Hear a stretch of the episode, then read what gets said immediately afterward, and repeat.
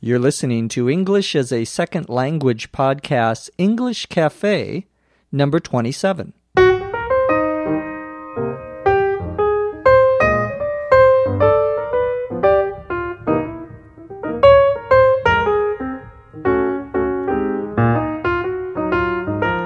This is English as a Second Language podcast, English Cafe, episode 27. I'm your host, Dr. Jeff McQuillan. Coming to you from the Center for Educational Development in beautiful Los Angeles, California. On today's cafe, we're going to talk about the state of Illinois, what it's famous for in the United States. We'll also be looking at the difference between a check and a bill. We'll be talking a little bit about American and British English and the use of periods. We'll also go over a little bit about April Fool's Day. And as always, we'll answer some questions. Here we go.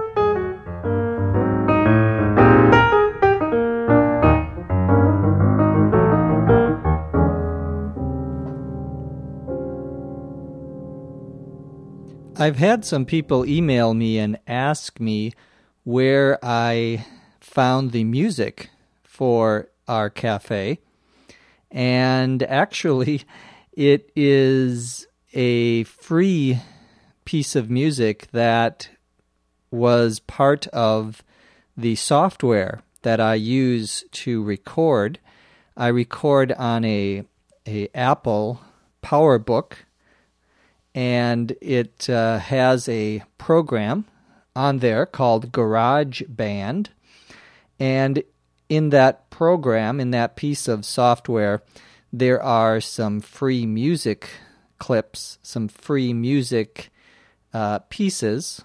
A clip, C L I P, when we talk about music, is a short piece of music, just part of a piece of music.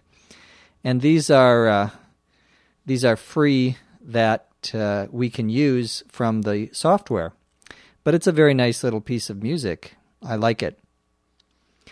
I've been talking about different states in the United States and what they're famous for.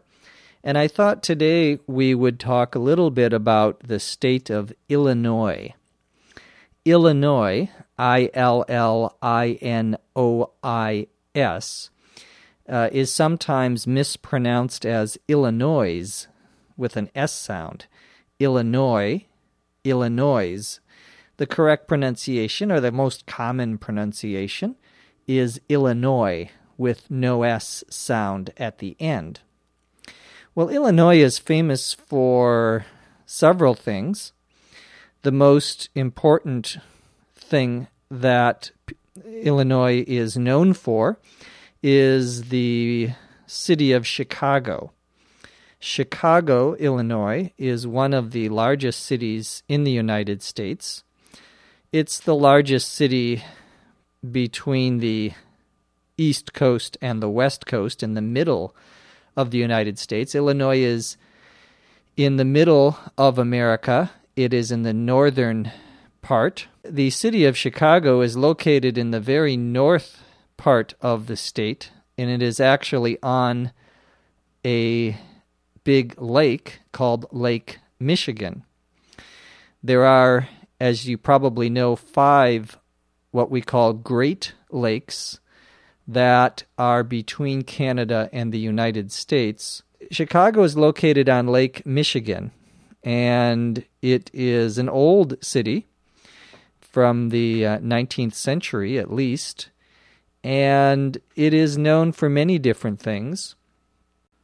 Chicago is called the Windy City. Windy, W I N D Y, because there's a lot of wind, because it is next to Lake Michigan. Lake Michigan is a very big lake, and there are many uh, breezes that come off of Lake Michigan. A breeze, B R E E Z E, is like a small wind. Well, Chicago is famous for being the windy city. It's also a place uh, famous for its uh, food, particularly for barbecued ribs.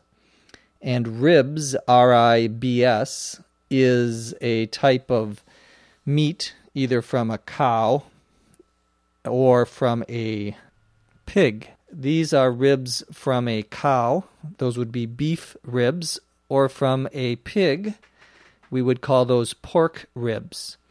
Well, Chicago is famous for its barbecued uh, beef ribs. Barbecue, B A R B E C U E, is a type of red sauce that you put on the meat before you cook it. Illinois is also famous for being the place where one of our most famous presidents grew up, and that is Abraham Lincoln. Abraham Lincoln was our 16th president during the 19th century Civil War, 1860 to 1865. And he was, of course, on the winning side of the war. He led the northern states, which beat or defeated the southern states. And this, of course, also ended slavery in the United States. Slavery, S L A V E R Y, when you have one person owning another person. And of course, the African slaves in the South uh, were freed after the war. And Lincoln is very famous for being the president that uh, had won the war and helped end slavery in the United States. And he is from Illinois. In fact, he is buried in Illinois. He is not buried in Washington, D.C., our capital. Many of the presidents, uh, probably most of our presidents, are not in Washington, D.C., they, they're not buried there. When they die, they're usually uh, buried in their own state. I also wanted to talk a little bit today about the words check and bill. When you go to a restaurant in the United States and you are finished eating, the waiter or waitress will bring you your check, which of course is what you have to pay, a list of all the things that you ate. For me, it's a very long list, usually. And this is called a check. It can also be called a bill, however, B I L L. One of the customs that some people are surprised at when they come to the United States is that in many restaurants, in most restaurants probably, when you are done eating, the waiter or waitress will bring you your bill or your check and put it on your table. Now, in many countries, they don't bring your check or your bill until you ask. But they don't wait for you to ask, they just bring it. This is considered rude, R U D E, not polite, rude in many countries. But in the United States, it doesn't mean you have to leave right away or you have to pay right now. That's just the custom. That's just the way things are done in restaurants. They bring you the bill or the check when they see that you are finished eating and you are not going to order any more food. But you don't have to pay it right away. The waiter should say something like, uh, whenever you're ready, meaning you don't we're not telling you to leave. You just pay that when you're ready to leave. There are some other words that we use for check and bill in a restaurant. One that is especially used in a bar is called a tab a tab T A B a tab is your bill or your check usually for alcohol uh, and if you are in a bar, for example, and you see a beautiful woman or uh, a beautiful man, and you want to buy them a drink, you may say to the person working at the bar, the bartender, he or she is called. You may say, uh, a drink for the beautiful lady. Put it on my tab means put it on my bill and then I will pay it. This is also sometimes called a running tab, where you uh, are there for perhaps many hours and you don't pay until the very end of the night. Well, these are uh, some of the uses of the words check, bill, and tab. We also use that word check, of course, as a verb, which means to investigate. You can also use the word bill as a verb, and it means something similar to the noun bill, which is you are telling someone to pay you money that they owe you. On the previous cafe, I talked a little bit about abbreviations for emails and letters, how you begin an email or begin a letter. And I talked about uh, using Mr. MR period or Doctor DR period or Ms. MS period or Mrs. MRS period. Well, in Great Britain, in British English, it's a little different. The British don't put a period after Mr. or Doctor. So it's just MR with no period and DR with no period in British English. By the way, the uh, uh, British English speakers call a period a full stop. They don't use the word period, they use the two words full, F U L L, stop, S T O P. In both British and American English, you will often hear an ex- very similar expression where we use the word period, or in England, full stop, to mean completely, to give an emphasis about something that is final. When you make a decision and you it is a final decision, you're not going to change it. That's also uh, a case where we actually use the word period or the words full stop. For example, I am not leaving, period. Or in England, I am not leaving, full stop. The idea is that you are uh, you have made a decision. It's a final decision. You're giving emphasis to the idea that this is what you are going to do or this is your opinion. Last week last weekend was April Fool's Day. The 1st of April April 1st is known in the United States and I believe in Great Britain and many other countries as April Fool's Day. A fool, F O O L, is a stupid person, someone who is not very intelligent. It's an insult to call someone a fool. Don't be a fool means don't be stupid. Well, April Fool's Day is a day when people play tricks on each other to play a trick, T R I C K, means that you tell them something that isn't true, or you uh, you may also do something to them that uh, is not very nice, but other people might find funny. We call these practical jokes. A practical joke is when you, for example, uh, you may put glue on somebody's uh, pen so that it won't open. That would be a practical joke.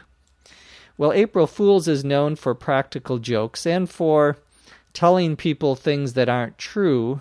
Uh, it's not. It's not a way of lying to be uh, to hurt someone. It's supposed to be something that is funny, or something that you make someone believe, and then after you tell them, you say, Oh, April Fools, meaning I was kidding. It's a joke. Today is the 1st of April. And that is uh, that is kind of a uh, popular tradition and it's very uh, famous for a day where there are many hoaxes. A hoax, H O A X, is when someone does something or tells you something that isn't true.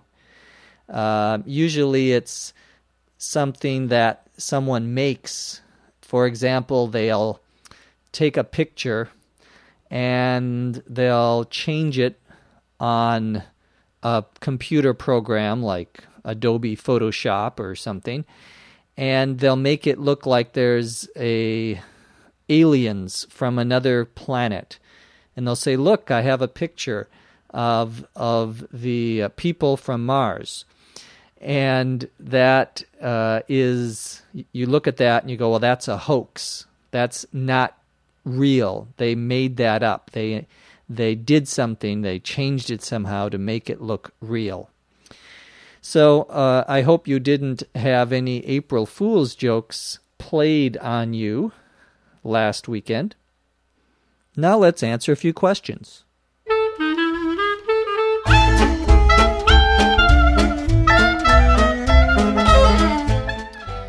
We uh, have a little extra long edition of our English Cafe because we are going to only one English cafe a week, if you listen to our announcement yesterday, we talked about how we are now doing three podcasts a week. Two uh, our regular ESL podcasts on Monday and Friday, and this podcast on Wednesday. So we'll we'll have a little extra long podcast, at least today because, as always, we have many questions, and I'm going to try to answer several questions today. The first question comes from Andre. Andre is in uh, Volgograd in Russia, and he wants to know the difference between the words just, G U S T, and only, O N L Y. Sometimes these two words can mean the same thing. There is only one person here. There is just one person here. Those both mean the same, uh, as there is one person here, but just in only are emphasis words. You are you are telling the person there is a single person here, and you're trying to emphasize that fact. We also use these words in other ways, however. For example, you can say, I am just leaving, means I am leaving right now. Or, he just arrived, means he just came, he just arrived a minute ago or uh, 10 seconds ago. You can also say, I'm just kidding, and here, I'm just kidding is the same as I'm only kidding, which means I'm not doing anything else. I'm only doing this one thing. I'm just doing this one thing. Uh, when you say you're just kidding, that's the same as I'm I'm not serious. I'm telling you a joke, for example. So we uh, sometimes use these words to mean the same thing, and sometimes we use them differently. For example, you can't say, I am only leaving. At least it doesn't mean the same as I am just leaving. You can't say he only he's only arrived. That does not mean the same as he just arrived. We would say he's just arrived. So uh, there are some differences in when we use these two words. So thank you, Andre, for that question. Another question comes from Eduardo. Eduardo is in Bogota, Colombia, in South America. Eduardo wants to know the difference between the word decide and to make up one's mind. Is there a difference between these two? Well, not really. We would use both of these expressions to mean to make a decision. So you may say, I need to make up my mind, means I need to decide. However, we often use that expression to make up your mind when you are thinking a long time about something and you need to make a decision, but you've been waiting and waiting, and finally you need to make up your mind. Sometimes people will say that in a somewhat negative way. They'll say, Why don't you make up your mind? That's somewhat of a criticism of that person, meaning they're not very good at making decisions. So you have to be careful about saying make up your mind when you're asking someone a question or uh, when you are trying to send a different message to them. But normally the two mean the same thing to make a decision, to decide, to make up your mind. Marian from uh, Slovakia wants to know what the meaning of the expression in the eye of the beholder, in the eye, E Y E, of the beholder, B E H O L D E R. There's a famous saying or expression in English beauty is in the eye of the beholder. Well, the verb behold means to look at, to examine, to watch. So a beholder is the person who is watching, the person who is looking, the person who is observing. When we say something is in the eye of the beholder, we mean that it depends on who is looking at something or who is thinking about something. That person's own ideas will influence how they think about it, what they what they decide. For example, in the expression beauty is in the eye of the beholder, it means that everyone has a different idea about beauty. I may see a woman and say, she's very beautiful, my wife, for example. But someone else may look at uh, another person and say, oh, well, I don't think that other person is very beautiful. So it depends upon the person, and that's what the expression in the eye of the beholder means. It's depending on the person who has that particular view. Jung Ho in Korea, J U N G H O, wants to know about the words behind and beyond. What's the difference between behind and beyond? Well, behind, B E H I N D, is when you have two things and one of them is in front of the other. If you have, we'll call them A and B. A is in front of B. That's the same as B is behind A. Beyond, B E Y O N D, usually means at a at a distance from something. So for example, you could say the car is beyond the the river, meaning it's on the other side, it's farther, something that is beyond. However, the more common use of the word beyond is to talk about not something physical like a car, but an idea. For example, this is beyond what I want to pay. That means this is too expensive. This is more than I want to pay. There's also a very common expression, it's beyond me. It's beyond me means I don't understand. I can't understand it. It's beyond me. So we use that word beyond in a couple of different ways. Thank you, uh, Jung Ho, for that question.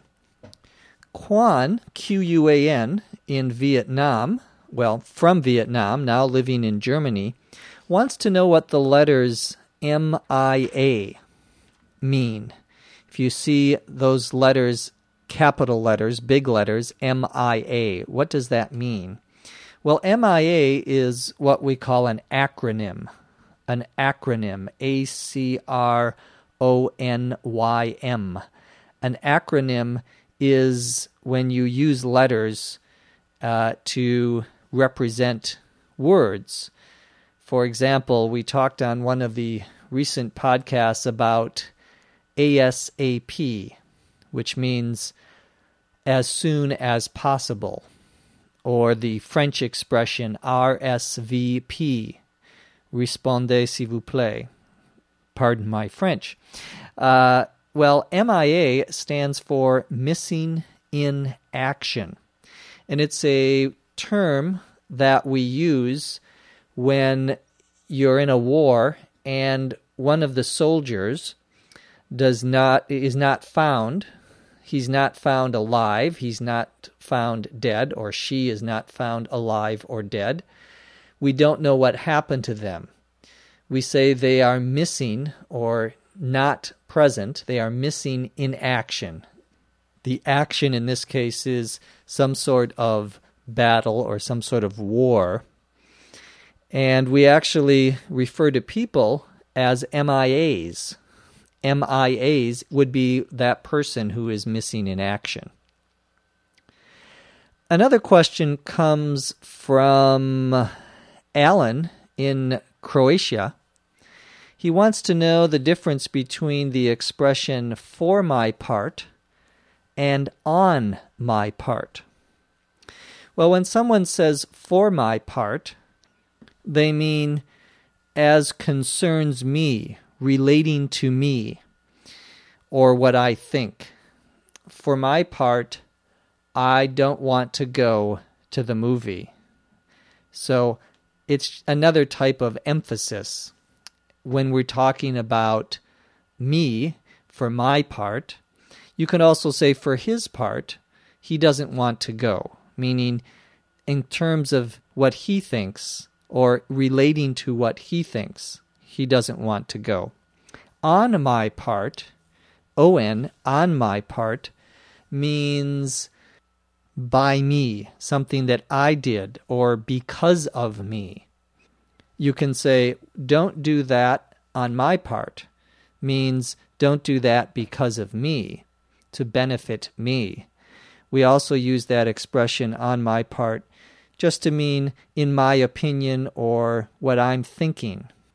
Finally, we have a pronunciation question from Eric in France.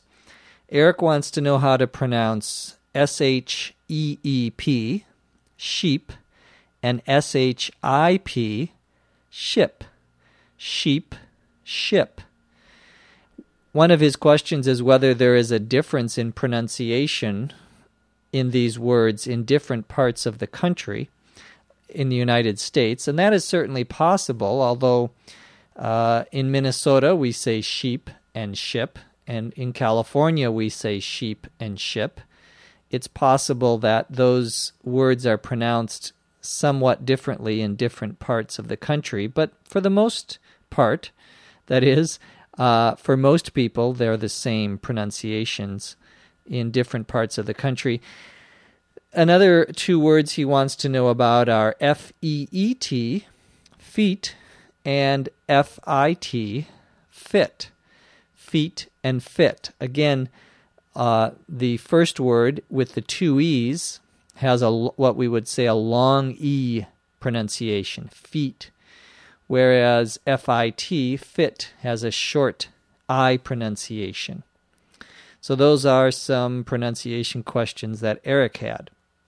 Thank you for all of your questions. If you have questions that we can answer on the future ESL podcast English Cafe, just email us at eslpod.com or go to our website. Well, this has been a longer edition of the English Cafe. I hope you have enjoyed it. From Los Angeles, California, I'm Jeff McQuillan. We'll see you next time on the English Cafe. ESL Podcast English Cafe is written and produced by Dr. Jeff McQuillan. This podcast is copyright 2006 by the Center for Educational Development.